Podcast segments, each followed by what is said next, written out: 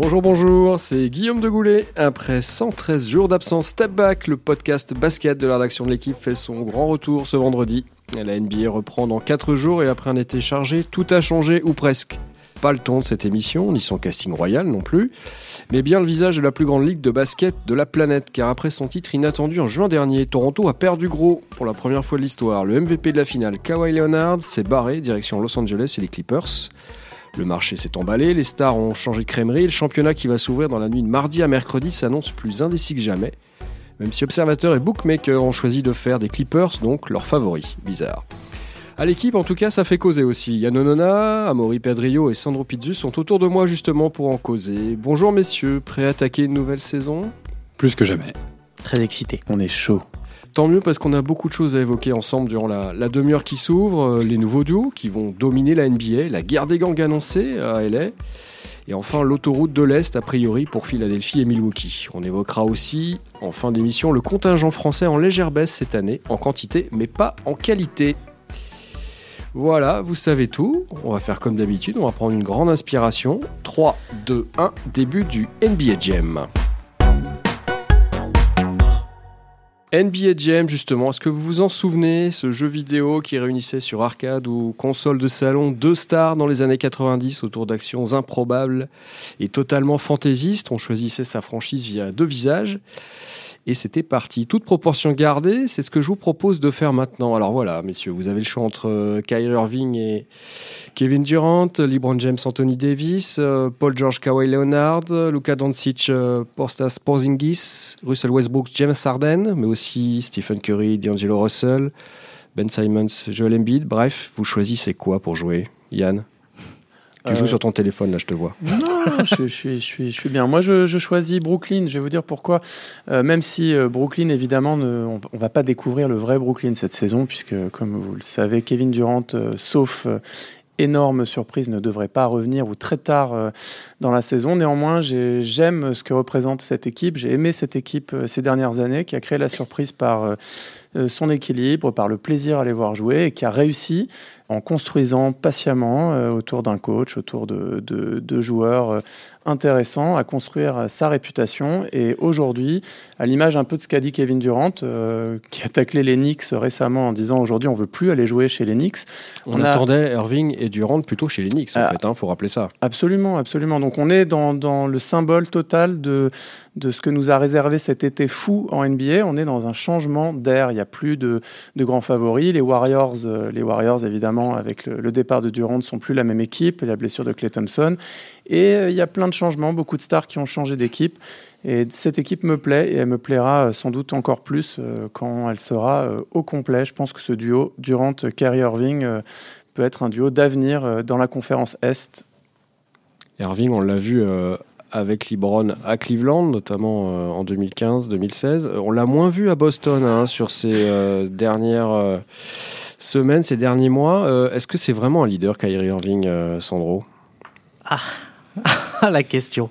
Kyrie Irving, est-ce que c'est un leader? En tout cas, sur le, sur le terrain, ça a tout l'air d'être un leader. Dans le vestiaire, je, je, n'en dirais pas tant, vu ce, que, vu qui est en train de sortir euh, dans la presse, notamment à Boston, que ça se passait pas du tout bien, visiblement, avec certains de ses coéquipiers, notamment les plus jeunes, Jason Tatum et Jalen Brown en tête et que visiblement ça ne se passait pas bien non plus avec euh, le coach Brad Stevens, peut-être que au final Kyrie Irving n'était pas au bon endroit au bon moment.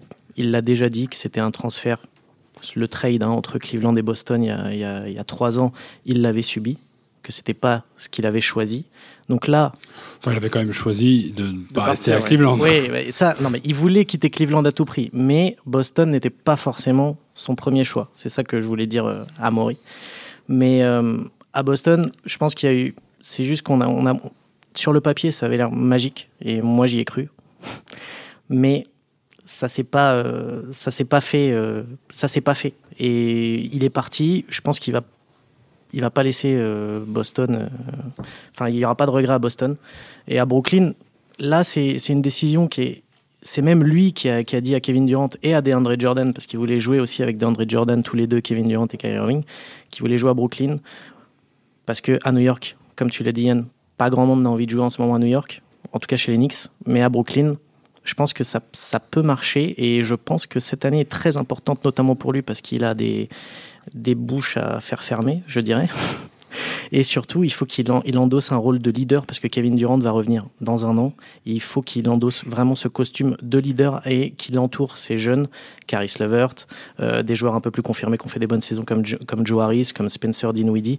Donc je pense que cette année, c'est vraiment une saison où je vais notamment bien l'observer, notamment avec son leadership. Après, la problématique pour moi de, de Kyrie Irving, c'est que finalement, c'est un joueur qui a quitté Cleveland avec la volonté d'exister médiatiquement. Est-ce que ça va pas être le même problème quand Kevin Durant va arriver? On peut se retrouver dans la même situation bah, qu'avec euh, LeBron James, c'est-à-dire Kevin Durant en, leader euh, mhm. sur, sur, vraiment euh, au scoring, voilà, sur, qui va représenter l'attaque de cette équipe, et au final d'autres joueurs accompagnés, ce qu'il n'avait pas forcément réussi à faire avec Cleveland. Mais là, c'est lui qui l'a voulu. C'est lui qui a choisi Kevin Durant et DeAndre Jordan. Il y, a une vraie amitié en fait qui s'est nouée entre les entre les deux joueurs et avec la même évidemment la même motivation, une motivation similaire de comme tu disais, euh, Sandro, d'une revanche. Il y a une espèce de revanche à prendre. Durant était critiqué euh, vertement à Golden State. Hein. Ils, veulent créer quelque chose. Euh, et comme disait Guillaume en, préambule, on est dans, dans, une nouvelle ère, une ère avec des duos plus que des trios. Ça faisait 10-15 ans qu'on était autour des, des Tres Amigos de Miami, hein, l'époque de LeBron James, que vous allez m'aider, Dwayne Wade et Chris, Bosh. évidemment, des grands trios se sont, ont essaimé dans toute la NBA. Aujourd'hui, on est dans, des, dans une dynamique de duo et ils veulent créer quelque chose sans qu'on puisse dire, sans qu'on puisse dire ah vous avez fait une énorme équipe, c'est trop facile. Non, mais sauf que, sauf que, sauf que ils s'aiment, ils s'apprécient très bien. Et ce qu'ils sauront jouer ensemble, ça va être exactement la même problématique qu'on pourra poser par exemple pour les Houston Rockets. C'est euh, des joueurs excellente transition. Je voilà, je, je, savais que. Mais en vrai, voilà, c'est est-ce que deux joueurs qui s'apprécient en dehors du terrain vont savoir jouer ensemble sur le terrain et euh, peut-être probablement euh, Irving et Durant y arriveront, en tout cas plus de chances d'y arriver que d'autres. Mais justement, ce, duo dont tu parles, Houston Rockets, Russell Westbrook, James Harden, on a l'impression que c'est un duo euh, explosif, sans mauvais jeu de mots. Alors, ils, ah ont été, ils ont été coéquipiers dans une autre vie, dans une autre franchise, mais les rôles ont totalement évolué. Est-ce que les deux joueurs, qui sont des bouffeurs de ballon incroyables, pas vraiment des joueurs d'équipe, des solistes réputés. Mm. On en a parlé, euh, on a fait plusieurs émissions sur ces deux garçons. Euh, est-ce qu'ils vont être capables de jouer ensemble? Franchement, on a vraiment du mal. Enfin, moi, j'ai du mal à y croire. Bah, c'est ça qui est gênant, en fait, c'est que. Comme, comme, tu le dis, ces deux joueurs qui ont depuis plusieurs années jouent euh, tout seuls et c'est des bouffeurs de ballon, quoi, pour des équipes qui s'articulent. c'est les deux joueurs qui ont le plus le ballon dans les mains de, de la NBA. Après, on les a réunis dans la même équipe. Oui, oui. Après, bon, ils ont a priori aucun problème à jouer ensemble parce que justement il y a cette entente-là. Pour l'instant, sur le terrain, va falloir voir ce que ça donne. Euh, on peut pas forcément se fier à la pré-saison, mais euh, Houston, c'est une équipe qui va donc claquer du 3 points sur 3 points à, toutes les sauces. Westbrook a prouvé que dans ce domaine-là, c'était pas trop sa tasse de thé. Euh, le chiffre, c'est quand même. Ils en ont pris combien, ouais Vas-y, en, pré-saison. En pré-saison, je crois qu'il tourne autour de 50 tirs à 3 points en moyenne, par match, mais c'est surtout que Westbrook est à 23% dans l'exercice et il en prend 7 par match des tirs à 3 points. Donc, euh, sachant qu'effectivement, euh, D'Antoni et Harden, Houston surfent un peu sur cette vague du tir à 3 points outrance, si, si Westbrook n'est pas efficace à ce niveau-là, déjà, ça va poser des problèmes. Ensuite, euh, est-ce que ça va pas toucher à, l'harmonie qu'il y avait autour, dans cette équipe quand même, avec un certain équilibre. On s'est penché quand même avec Yann sur, sur l'effectif qui est, qui est, plutôt bien construit. Il y, a, il y a de la présence intérieure, il, y a, il va y avoir des joueurs de devoir. Donc, est-ce que finalement la réussite du duo Arden Westbrook ne va pas en fait se faire sur les autres joueurs qui vont les accompagner et donc les aider à, se trouver. Quoi? Je, moi, je pense, je pense que Houston est plus fort que, pardon, Sandro, que, la, saison, que la saison dernière, à mon avis. Euh, Westbrook, euh, c'est mieux que George, pour résumer. Que Chris Paul. Que Chris Paul. En tout cas, en partie parce que Chris Paul aujourd'hui était devenu, euh, était devenu quand même un, point d'interrogation systématique avec les blessures, malgré ses playoffs exceptionnels euh, et qui sont terminés bah, par une blessure à l'adducteur et qui a finalement probablement empêcher Houston d'accéder à la finale et peut-être à un titre. On, ne le saura jamais. Et je pense que Westbrook est peut-être un peu plus fiable, il est plus jeune et apportera quelque chose de différent. Et je pense que le reste de l'effectif est équilibré, effectivement, avec Capella qui a une année de plus d'expérience. On a toujours du Austin Rivers, on a du shooter. Il y a, il y a, du monde à l'intérieur. Il y a Ryan Anderson. Néné, il y, a de quoi faire. Hein. Il y, a de quoi faire à tous les postes hein, pour moi. À la différence de, Chris Paul, Russell Westbrook s'entend bien avec euh, James Harden parce que ça s'est aussi pas très bien terminé entre Chris Paul et James Harden. Donc moi, quand Amaury, tu dis que c'est justement le reste du roster qui risque de de faire en sorte que ça marche entre ça peut les aider quoi. Moi je pense pas en fait. Je pense que c'est vraiment c'est ils sont trop forts par rapport au reste du roster. Il faut qu'ils trouvent eux un terrain d'entente, notamment sur la gestion des ballons. Et j'ai trouvé qu'en pré-saison c'était Bon, c'est de la pré-saison, on est d'accord, mais pour l'instant, c'est vraiment pas. Moi, je trouve que c'est vraiment très, très, très brouillon. Quand tu as Westbrook qui va te balancer 5 euh, euh, briques sur la planche à 3 points, il va falloir avoir les joueurs autour qui soit essayent d'aller chercher du rebond offensif ou qui verrouillent euh, le repli derrière parce que c'est pas les plus grands défenseurs des Rockets. Donc, Justement, c'est peut-être là la réflexion de, de, Mike D'Antoni, qui, qui, est un coach, un très bon coach et qui est dans le circuit depuis très longtemps. Bah, peut-être que bon, Westbrook va tirer à 3 points parce qu'il tirera à 3 points parce que c'est comme ça, mais au lieu d'en prendre 11 comme il a fait lors de son dernier match de pré-saison, euh, qu'il en prenne 5, mais sur le reste, qu'il fasse plutôt des drives, que James Harden lui ouvre des espaces et qu'il finisse au panier, parce que c'est là où il a toujours été le meilleur, Russell Westbrook. Je pense que c'est une question de stratégie, et je pense que Mike D'Antoni est quand même pas. Euh, alors, il est très têtu. Il est réputé on le pour, sait. pour, un jeu d'attaque et running ouais, mais le jeu d'attaque, ça peut être aussi euh, hmm. de la pénétration en tête de raquette et finir avec des dunks, et ça, Russell Westbrook sait très bien le faire. Maintenant. Euh, entre ce, qui vont, ce que Mike D'Antoni va vouloir mettre en place, ce que Russell Westbrook va vouloir faire, ce que James Harden euh, va faire en isolation, c'est il y, a trois mondes d'écart entre ces, entre ces trois possibilités. De, toute façon, oui, on, est curieux de voir ce que ça va donner parce que ça risque, ça risque de pas être très joli à regarder tous les soirs. Hein. Ouais. Hein, c'est pas l'équipe qu'on aimait le plus regarder l'année dernière, à l'exception des numéros de soliste de Harden quand il était dans, dans, ses, dans vraiment dans ses grands soirs c'est assez insupportable à regarder pour les puristes, quoi, ceux qui aiment voir du jeu un peu léché, un peu ah, collectif. C'est vrai qu'au bout de une, deux, trois, quatre isolations, ça peut quand même être un peu frustrant à regarder. Vous allez préférer regarder Dallas, c'est ce que vous êtes en train de me dire. Hein, Luka Doncic, Kristaps euh, Porzingis qui fait son retour après une, grande blessure. Ça, il y a beaucoup d'attentes hein, euh, autour des Mavericks. Surtout que l'ombre de Dirk Nowitzki qui est parti à la retraite euh, va toujours planer au-dessus de cette franchise. Doncic Porzingis, c'est un duo qui peut être de la même, euh, du même calibre pardon, que, les, que ceux qu'on vient d'évoquer. Bah, Donnons-leur du temps déjà, un peu. Doncic a, déjà fait ses preuves. Attention à la rechute. attention, à la rechute de blessures pour Porzingis. Sur ces grosses blessures, 18 mois sans jouer, il y a une surcompensation quelque part. Donc déjà, le joueur va devoir être managé par son équipe. Et il va être managé. Attention, Rick Carlisle a bien sûr.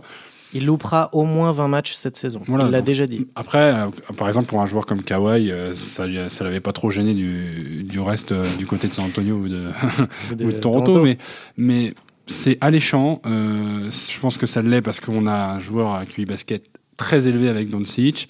Porzingis est en train de montrer des aptitudes très intéressantes à la fois près du panier, de loin, avec sa taille. Enfin, c'est un physique atypique. Points, 13 hein. rebonds à Porzingis sur le dernier match de la saison face aux Clippers. Bah cette capacité d'intimidation aussi de, de, Porzingis qui va être très importante à Dallas parce que quand on regarde le roster, on n'est pas très friand de défenseurs à Dallas.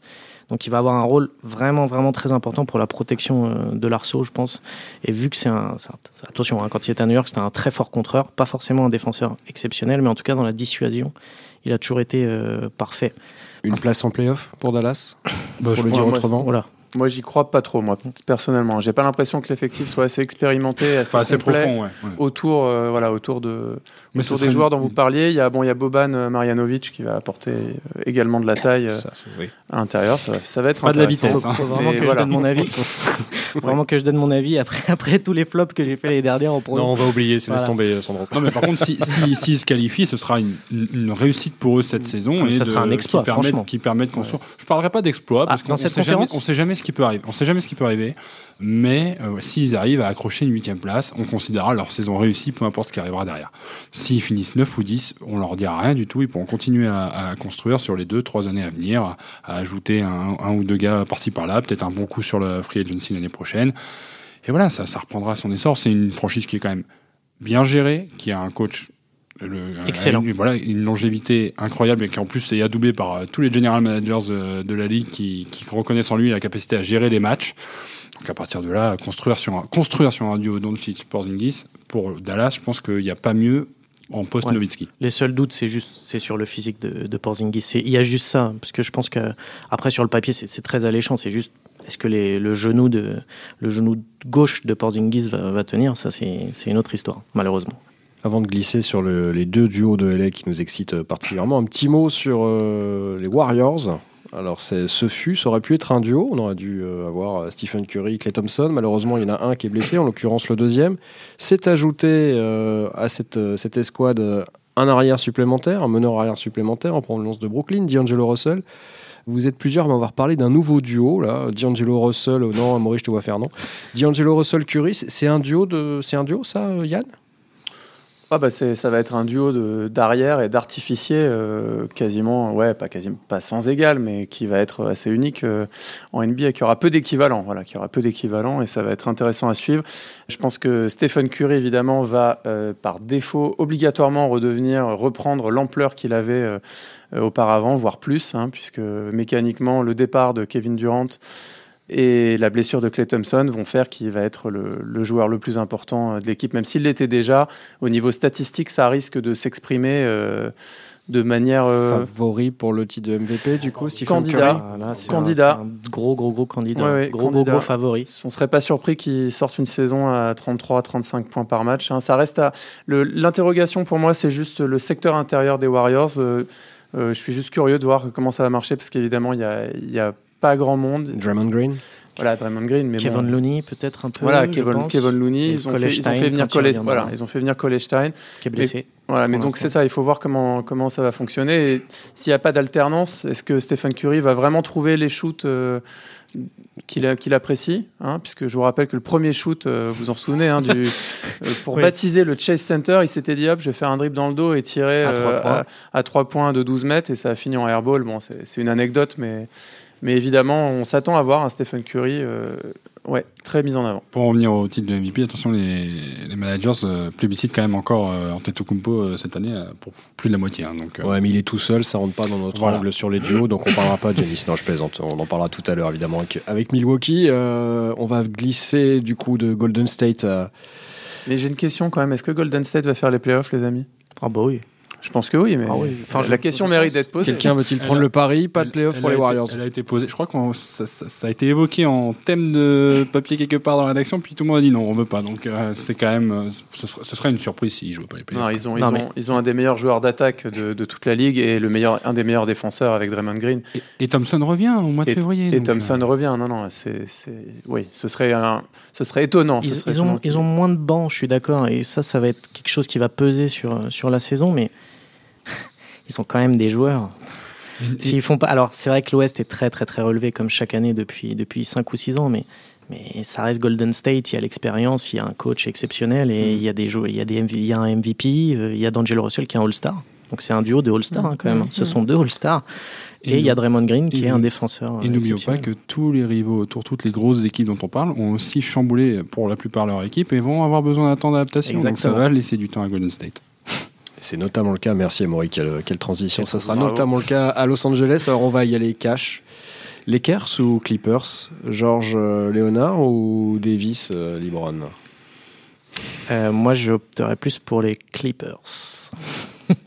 J'adore euh, cette idée d'associer Kawhi Leonard et, et Paul George. ces deux joueurs, moi je trouve que c'est deux joueurs très forts des deux côtés du terrain. Je trouve que George peut-être un peu plus fort offensivement et moins fort défensivement que Kawhi Leonard. Mais pour moi, excepté LeBron et, Durant, c'est les deux meilleurs ailiers de, de, la NBA. Et je trouve que c'est ça va, c'est vraiment, c'est très très très séduisant, c'est très intelligent. C'est des joueurs très intelligents qui vont qui vont se fondre dans le moule euh, des Clippers, qui ont, très bien marché la, saison dernière. Ils n'ont pas perdu de banc, donc euh, ils n'ont pas perdu leur banc, Montrezarel, Williams. 48 victoires, 34 défaites, 8 e hein, la saison dernière. je pense que cette année, ils seront probablement plus hauts. Et cette association, si. Alors, il y a toujours un petit si avec eux. On a parlé de Porzingis et, de ses problèmes physiques. Là, on, on est sur euh, Kawhi Leonard et Paul George. Paul George va déjà louper les 10 premiers matchs. Très probablement. 10, peut-être un peu moins, peut-être un peu plus. On ne le sait pas encore. Et Kawhi Leonard, on sait que la gestion de Kawhi Leonard, c'est toujours quelque chose d'un peu compliqué depuis quelques années. Il va jouer, ils vont jouer ensemble. Ça va pas être tout de suite, donc je pense qu'il va y avoir un temps d'adaptation.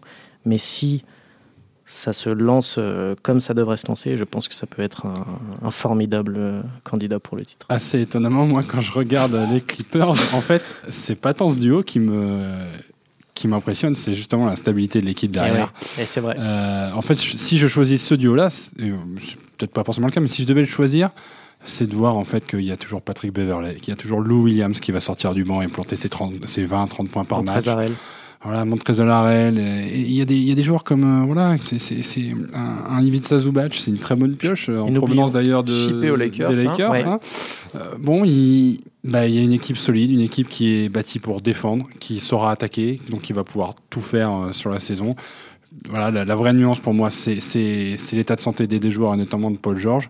Ce qui fait que peut-être début de saison, les Lakers pourraient avoir l'ascendant parce que LeBron et Anthony Davis sont prêts à jouer ensemble. Ils ont eux aussi une équipe qui est plutôt bien pensée autour d'eux, même si on sait que le ballon ne euh, sera pas trop un petit peu moins partagé, je pense, à ce niveau-là.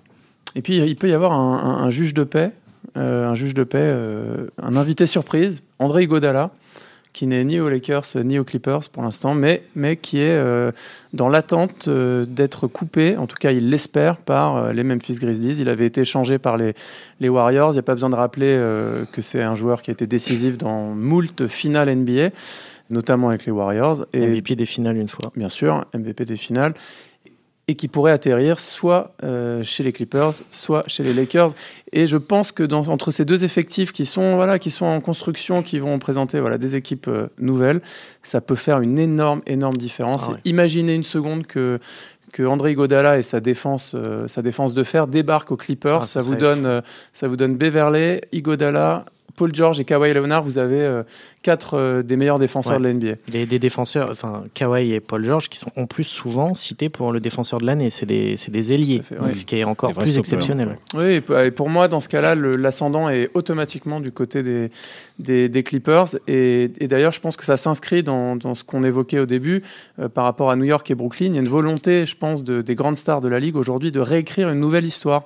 Et ça passe notamment par faire tomber les maisons, les bastions, les bastions de la NBA, les Knicks, euh, même si bon, ils n'ont pas remporté de titre. Euh, voilà, non mais vous voyez ce que je veux dire. Ils n'y pas, vraiment, non. Bon alors les Lakers, ça marche avec les Lakers, Guillaume. Ça marche avec les Lakers, ouais, parce que bien sûr, Lakers. Les monstres sacrés, voilà, on va dire comme ça. La franchise la plus glamour de l'histoire de la NBA contre la franchise de la lose absolue. 16 mhm. titres en 31 finales, 0 finale, 0 titre euh, conférence. Il y, a deux, il y a deux victoires en division pour les Clippers en 2013 en 2014. Bref, ça représente rien à l'échelle de l'histoire de la NBA, les Clippers. Ben, à l'échelle de l'histoire, oui. Sur l'histoire récente, les Clippers ont l'ascendant sur les Lakers, on va dire, depuis, depuis 2012 2013 pas un toi Bah non, moi je regarde les chiffres, tu sais, je suis assez basique. Hein. non, mais voilà, après, euh, après disons que il y a un vrai équilibre euh, cette année et donc on va vraiment pouvoir mesurer l'ascendant sur deux franchises, on va dire, qu'on peut mettre au même niveau. Qui partagent la même salle. En plus, aussi. qui est assez particulier.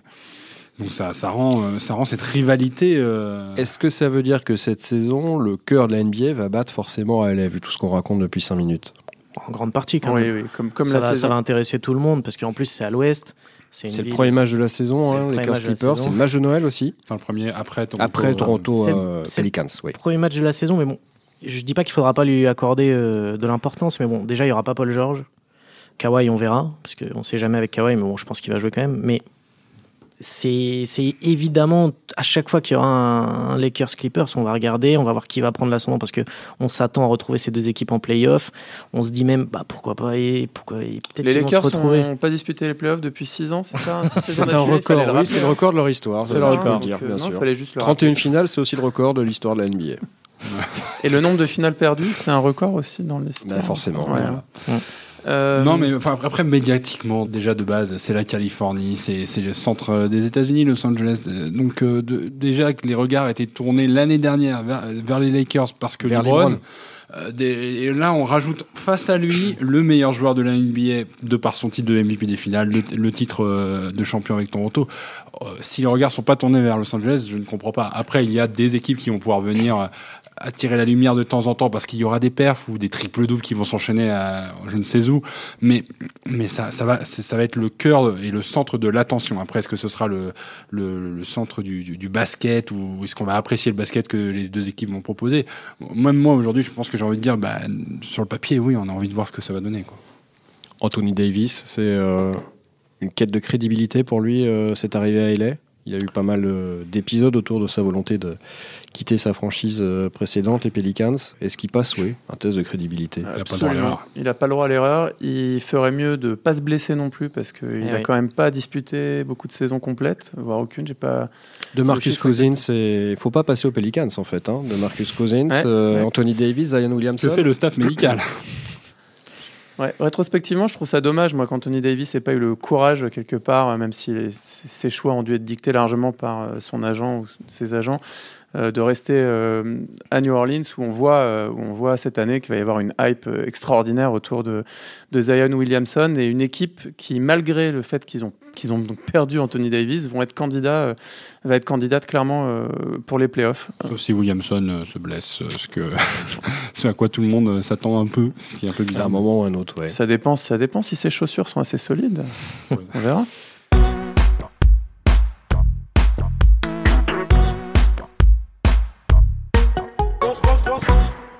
Justement, si euh, toute l'attention est concentrée à l'ouest et en particulier à Los Angeles, est-ce que c'est pas l'autoroute de l'est ouverte pour euh, Phila et Milwaukee qui semblent les, deux mieux armés de l'autre dans l'autre conférence de l'autre côté? Euh, Milwaukee et Phila d'ailleurs qui ont été sortis toutes les deux par Toronto la saison dernière en demi-finale et en, finale de conf. C'est l'année ou jamais clairement pour ces deux équipes à l'est parce que quand, les, quand Brooklyn sera au complet. Sur, pied, sur pied au complet et aura trouvé des automatismes ils seront potentiellement favoris de l'Est euh, permanent. Là, cette année, clairement, Milwaukee a une carte à jouer, même si moi, je placerais devant euh, Philadelphie dans, dans le pronostic. Alors Ford? Ah bah, je pense qu'Alorford change, change tout, mais pas que lui. Pas, que lui. Donc, donc, il y a l'intérieur, évidemment, euh, Ford des Celtics, qui était une pièce majeure des Celtics. Son départ à Philadelphie chez l'ennemi, en fait, puisqu'ils étaient rivaux, ça change complètement l'équilibre des forces. Je pense que ça affaiblit considérablement euh, Boston, qui a perdu aussi Aaron Baines, qui est parti à Phoenix.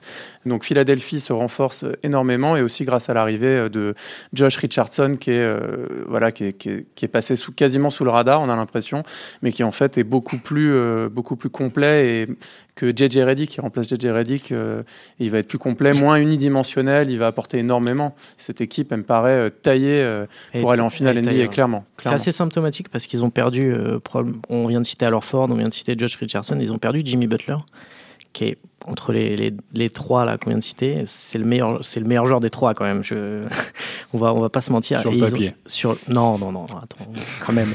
En salle de muscu, ça va être le meilleur des trois. Tout seul messieurs, c'est le meilleur des messieurs, respectez Jimmy Butler, s'il vous plaît, quand même. Et ils ont récupéré deux joueurs, mais qui, qui vont rentrer parfaitement dans, dans, dans ce moule de Philadelphie. Tobias Harris va, va, va avoir plus de tirs. Il en avait moins l'année dernière parce qu'il devait partager, partager avec Jimmy Butler. Ben Simmons est toujours là, on n'en a pas parlé, mais c'est un, des, un des meilleurs meneurs qui pose un, problème euh, hallucinant à cause de sa taille. Brique à 3 points Non, mais il a mis un tir à 3 points. Après saison, laissez-le tranquille. Le pauvre. Son premier tir à 3 points en carrière. Bah oui, quand même, ça se fête et il, a été bien fêté d'ailleurs euh, dans, dans, la salle. Ça, il y a eu euh, une énorme standing ovation. Bon, après, le lendemain, il en a loupé deux, mais, mais bon, ça se travaille. Mais ils ont, eux, tu vois, Guillaume, tu parlais de le retour des Big 2 eux, ils ont vraiment, pour le coup, ils ont un Big Five. Vraiment, ils ont, ils ont probablement sur le papier, peut-être, l'un des meilleurs 5 de la NBA, je trouve. Ouais, tout à fait. Et surtout très équilibré avec Joel Embiid. On n'a même pas cité son nom, qui est le leader de cette équipe. Joel, une raquette Joel Embiid à Ford. N'oublions pas qu'à Ford, alors, en termes de contre, euh, il fait un contre par match à peu près, mais c'est lui aussi est souvent cité dans les meilleurs défenseurs de l'année. Joel Embiid en dissuasion, c'est quand même très sérieux. Et on a Josh Richardson qui est il n'est pas clinquant, c'est pas très sexy comme ça, mais ça va faire le boulot, surtout sur un poste 3. Pareil, fort défenseur, qui rentre des tirs, très précis. Clutch aussi, il peut l'être.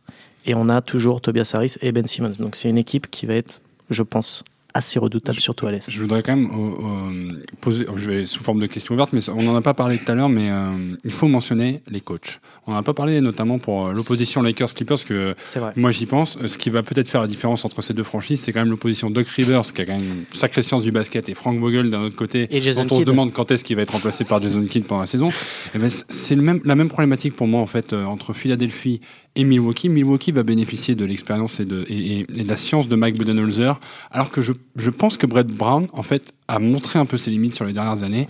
Et est-ce qu'il est, est, va être capable justement de porter ces 5 joueurs, 6 joueurs, 7 joueurs euh, pour, pour former un collectif? Il n'a pas vraiment été capable de le faire avec Jimmy Butler l'année dernière. Je, te trouve très dur parce que au, final, ça, Philly fait quand même une, une très bonne saison l'année dernière. ils perdent sur un tir au septième match. Un tir au septième match qui, qui, rebondit trois fois sur l'arceau avant de rentrer. Je trouve que tu es, très très dur. C'est Est-ce l'équipe qui a poussé le plus loin les Raptors. Est-ce qu'il fallait jouer sept matchs face à Toronto Alors qu'on les voyait peut-être leur mettre 4-1, 4-2, je sais pas. Enfin, sur le papier. Mais après, sur le papier, ce qu'on pense avant une série, c'est toujours très différent de ce qui se passe après. Je suis bien placé pour le savoir.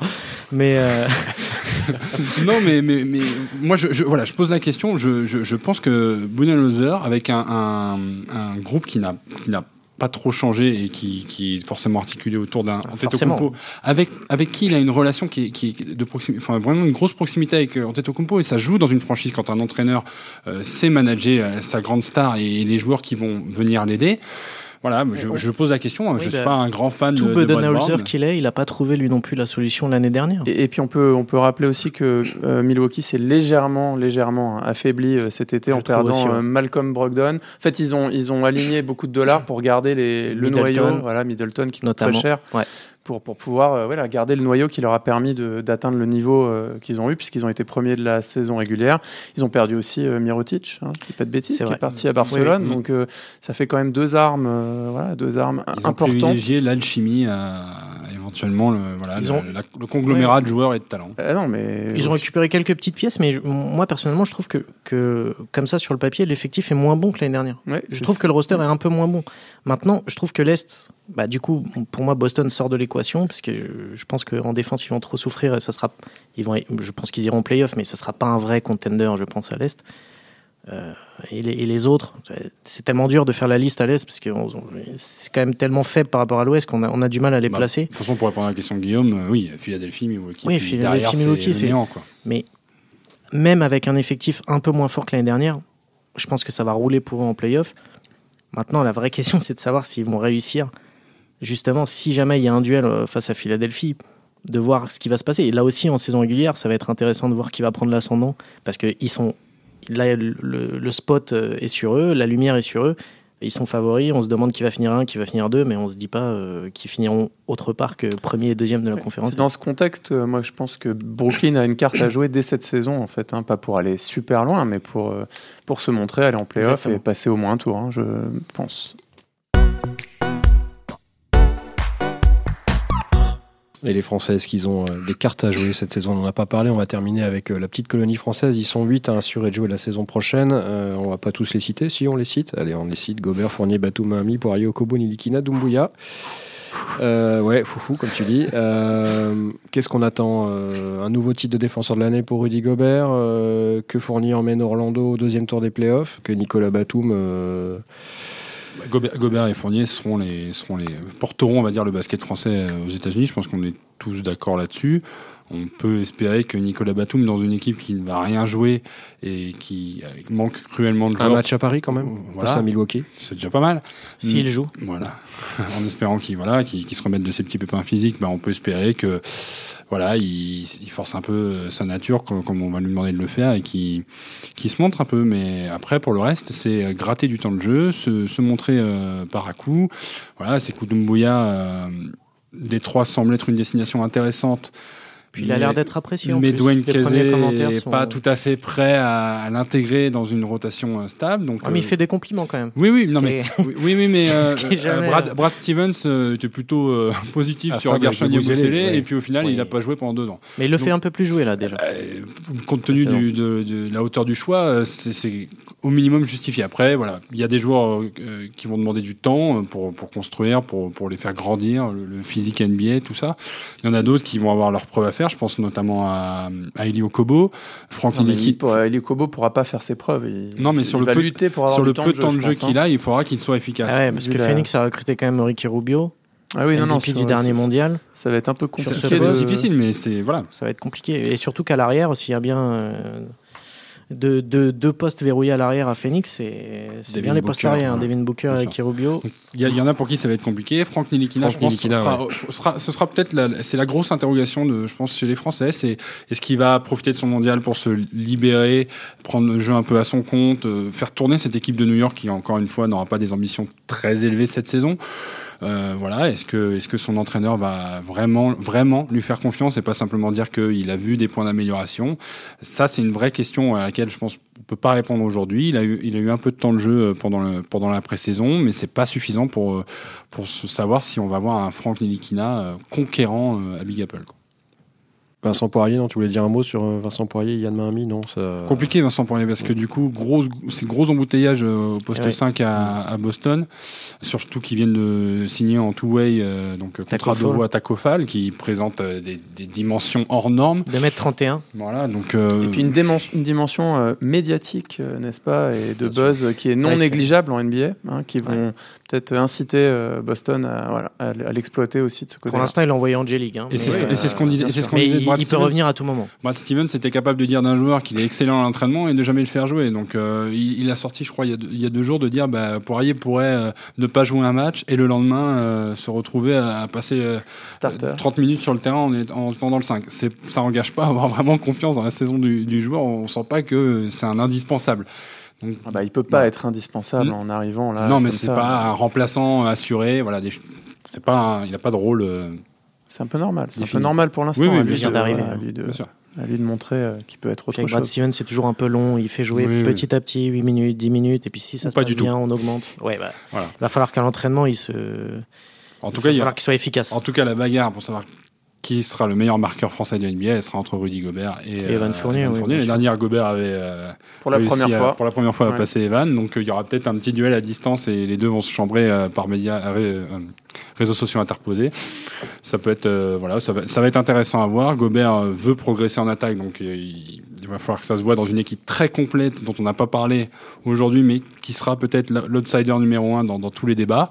Et euh, effectivement, je pense que Orlando, l'objectif c'est playoff et euh, deuxième tour, euh, Puis, c'est possible. Mine de rien, pour, pour Rudy Gobert, il y a quand même des objectifs individuels. All-Star Game aussi, on va Voilà, moi je pense que même même au-delà du, troisième titre de défenseur de l'année, je pense que c'est vraiment le All-Star Game qui, je, pense, il hein, faudra lui poser la question quand, quand on l'aura, mais je pense que s'il devait choisir cette année, je pense qu'il prendrait plutôt une place de All-Star. Oui, surtout que le, troisième titre euh, de défenseur de l'année, je pense qu'il ne faut pas oublier qu'il va y avoir une dimension un peu symbolique qui va rentrer en ligne de eh compte quand les journalistes vont voter.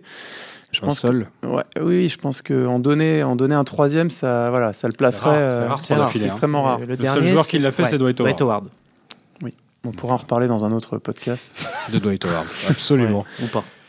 Bon, et sinon, concernant, euh, concernant euh, Evan Fournier, n'est-ce pas? Puisqu'on n'a pas approfondi, je pense qu'il faut signaler le, le mondial, la Coupe du Monde qu'il a faite avec les Bleus, qui a été, euh, bon, qui a, qui a été honnêtement extraordinaire. De prise en main, total. Oui, oui, il a pris, il a pris en main clairement le, leadership de l'équipe de France euh, avec Nando De Colo, avec Rudy Gobert. Bon, ça s'est un peu étalé, mais lui, au niveau offensif, euh, il a été, il a fait partie des principaux créateurs. Il a été, voilà, il a été scoreur, il a fait des passes, euh, et puis surtout, il a donné du sens à pas mal de choses que faisait, que faisait l'équipe de France, qui a confirmé sa dernière saison. Hein, la saison dernière a été la meilleure de, je pense, de sa carrière en NBA. Donc, on peut logiquement s'attendre s'attendre à ce que, euh, ce que cette saison soit, euh, soit encore, plus, encore plus déterminante pour lui. Notamment, on en parlait avec Amaury parce que c'est l'avant-dernière de son contrat et qu'il peut décider, lui, à la fin de la saison, de ne pas, euh, de ne pas comment rester. voilà, activer sa player option. Voilà, activer son, sa cinquième année de contrat.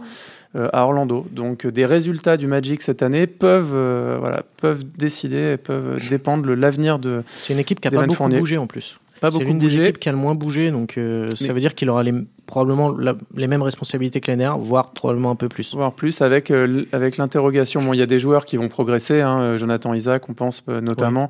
Et puis, on. L'énigme, un peu Markel Fultz. Voilà, l'énigme, exactement. Markel Fultz, qui est quand même un numéro 1 de draft, qui a jamais fait. Qui a pas joué. Voilà, qui a quasiment pas joué. Problème chronique à l'épaule, c'est ça? Oui, c'est exactement ça. Il n'arrivait pas à shooter, soi-disant. ni à tirer de lancer franc. C'est ça. Donc, bon. C'est un peu embêtant en basket. C'est un peu embêtant, surtout que quand il était numéro 1 de draft, sa principale qualité, c'est que c'était plutôt un bon shooter. C'est ça.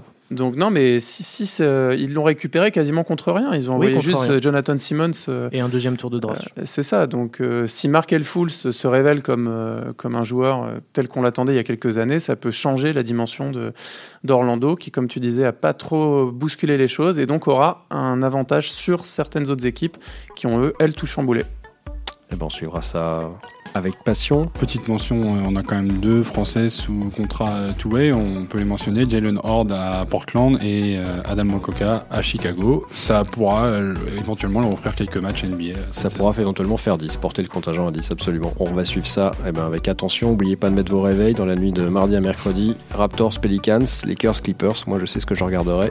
à vous de choisir. Bye bye, à la semaine prochaine.